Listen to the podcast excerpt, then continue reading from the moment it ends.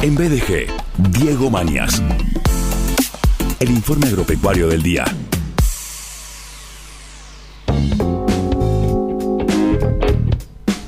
Hola Diego. Hola Sergio, ¿cómo estás? ¿Qué tal el copete? Bien, muy bien, perfecto. Bueno, bueno, me pongo contento, yo también. ¿eh?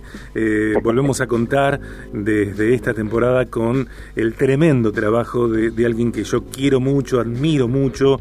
Para mí es uno de los mejores locutores del mundo. Y no exagero.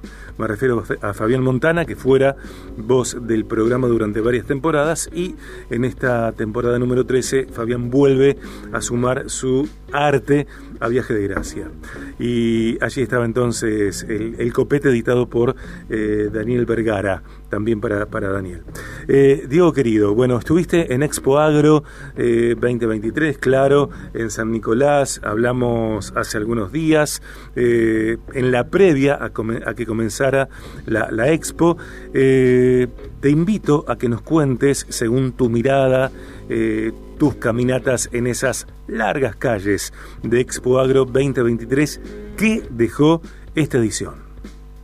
Bueno, a ver, te, cuento un poco, sí, como vos decís, estuvimos recorriendo los, cuatro días que duró la, exposición bajo un insoportable calor y sol, eh, pero el termómetro del sector agropecuario, más allá de, del agobiante calor, tiene que ver con la sequía que venimos retratando desde hace ya varios meses, diría seis, ocho meses que venimos hablando de la sequía, el impacto porque ya se empieza a notar fuerte en muchos indicadores de la industria, de la economía, de la agroindustria particularmente, y va más allá de las pérdidas que tenga un productor de soja, maíz o trigo, digamos, o algún gran productor.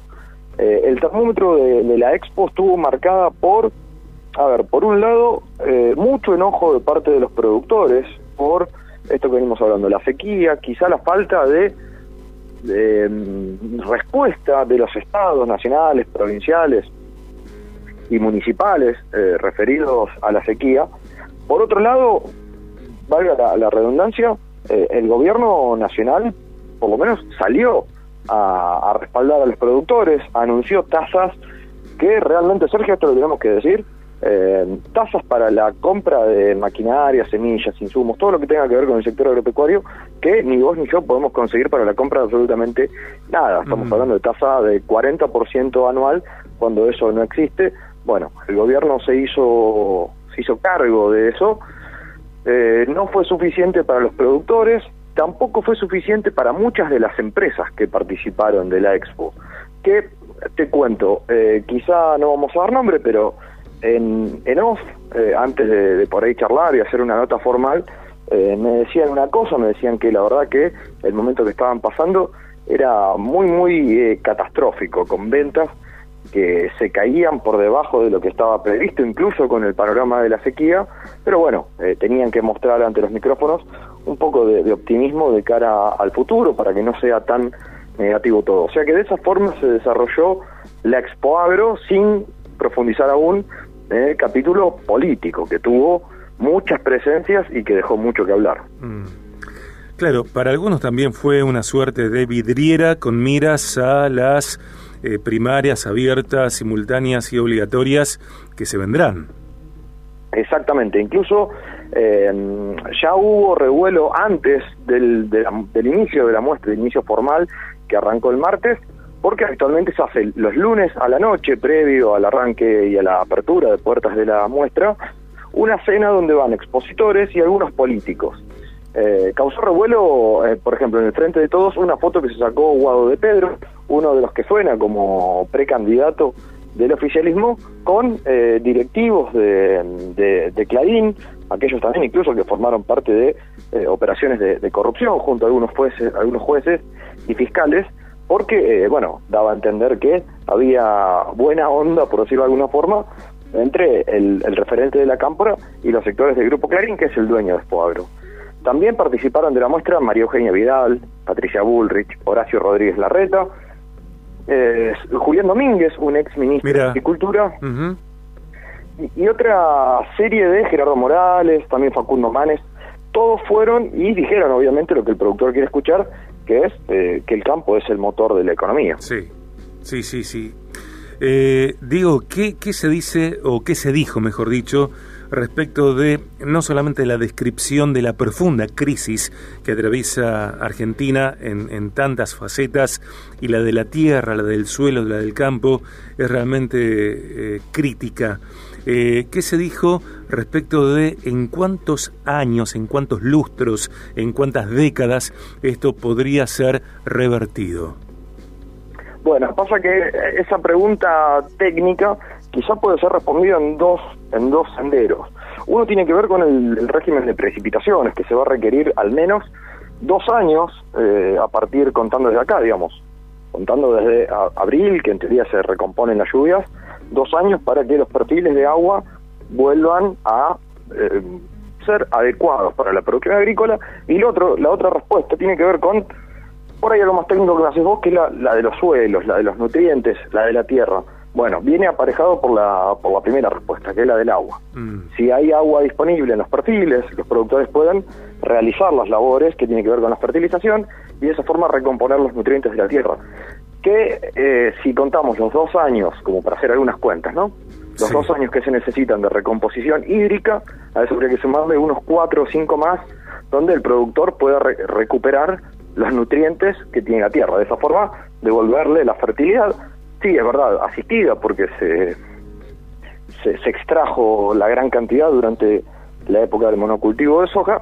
Eh, bueno, tenemos que hablar que entre 5 y 6 años eh, se podría normalizar un poco lo que son los suelos, de, de la parte agrícola más que nada. En la web de la Expo, expoagro.com.ar, eh, uno de los títulos eh, dice 2023, el año en el que se plantarán un millón de árboles durante la última jornada de Expo Agro. John Deere, la empresa líder mundial en el suministro de equipos agrícolas, construcción y forestales, estuvo acompañada por la música eh, de Abel Pintos para presentar la campaña por una América Latina más verde, cuyo objetivo es plantar un millón de árboles de especies nativas en toda la región para el año 2030. Sí, a ver, ese es un título hermoso. Si uno hermoso título. Sí, es un título hermoso. Yo eh, dudo mucho de que finalmente sea así.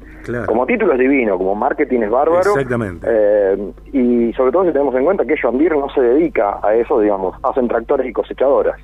Eh, quizá esa respuesta o ese título tendría otro sentido si viene de la mano, o lo dijo alguien de Aprecid, que es la, la organización que, nuclea a los productores de siembra directa, aquellos que estuvieron directamente eh, relacionados con esto que hablábamos recién del monocultivo de soja, entonces de esa forma tendría un sentido si aquellos que le sacaban los nutrientes se eh, por ahí comprometen a plantar los pinos.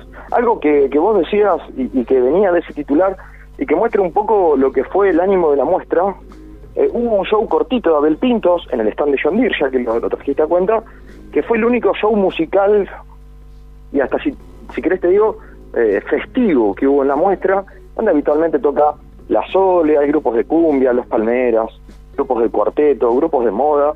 Eh, bueno, no hubo absolutamente nada, cero ambiente y espíritu festivo mm. en esta expo, por lo que decíamos.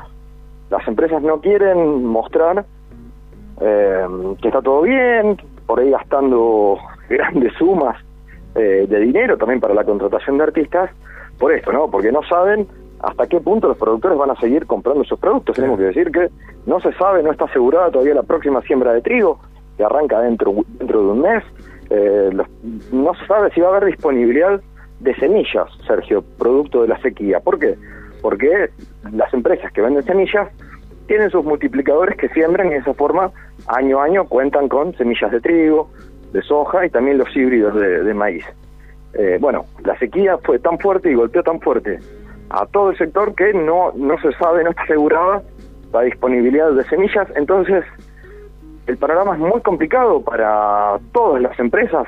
Hablamos de hace algunas semanas nomás que había caído muy fuerte el índice de patentamiento de maquinaria agrícola y también te sumo ahora eh, la caída muy fuerte que tuvo acá en Rosario la llegada de los de los camiones que traen productos para la exportación, para la embarcación eh, que se va a exportar.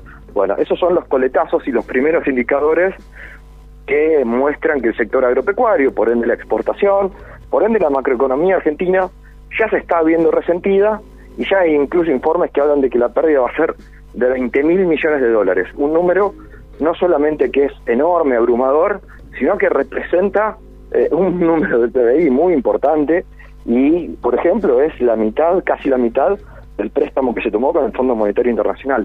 Es solamente en parte en la, que tiene que ver con la agricultura. Eh, ¿Cómo te parece que la sociedad eh, rosarina, puntualmente para traerla eh, aquí a, nuestro medio, estamos conscientes de, de, la crisis que describís, Diego, esto de, por ejemplo, faltante de semillas, que tiene que ver con eh, la ausencia o, el impedimento en cuanto a la producción habitual de algunos alimentos. Digo, ¿te parece que nos estamos dando cuenta de lo que sucede más allá de escucharlo, de leerlo? Eh, ¿Por qué te lo digo? ¿Por qué te lo pregunto? Me parece que nos pasan tantas cosas como argentinos mm. y como rosarinos en particular, que es una más dentro de las varias crisis. A ver, sí, sí, sí, es una más, pero esta es muy grave. Y te cuento por qué. Yo creo que no nos damos cuenta eh, por ahí en los centros urbanos, yo también vivo en Rosario, eh, no se da, no, no, no, no hay dimensión en los centros urbanos todavía de lo que va a dejar esta sequía en el campo. ¿Por qué? Porque sí, los primeros damnificados son los productores, aquellos que siembran y cosechan. De eso no hay ninguna duda. Pero esto se va a ver reflejado, por ejemplo, en los precios de los productos. En los precios de, por ejemplo, el arroz, que viene de Corrientes y tuvo una merma muy fuerte, el algodón, digamos, que se hace en el norte de Santa Fe y en el Chaco, que es de donde se realizan eh, las telas, muchas de las telas. También ahí, ahí va a haber fuerte aumento porque no va a haber, eh, de hecho ya no hay, eh, salvo algunos polos frutícolas muy focalizados, no hay producciones de lentejas, de arvejas, garbanzos, verduras de hoja. Eh, también la carne, la carne va, a haber otro, otro fuerte aumento de precios en los próximos días por esto, porque no hay pasto para que coman las vacas, entonces todo el mundo se desprende de la hacienda, ya está habiendo una oferta muy alta de hacienda eh, en los corrales, entonces bueno, al revés que en cualquier otra parte del mundo, en Argentina eso hace que suban los precios, algo que eh, no se tiene demasiada noción hoy en día. Eh, quizás se va a ver esto, ¿no? Cuando suban los precios por falta de, disponibilidad de productos para el consumo, ¿no? Que es el consumo urbano y ni hablar de cuando eh, se dejen de pagar los impuestos, porque el campo paga retenciones por las exportaciones de soja, trigo, maíz y carnes. Bueno, a menos exportación, obviamente el Estado recauda muchísimo menos. Claro.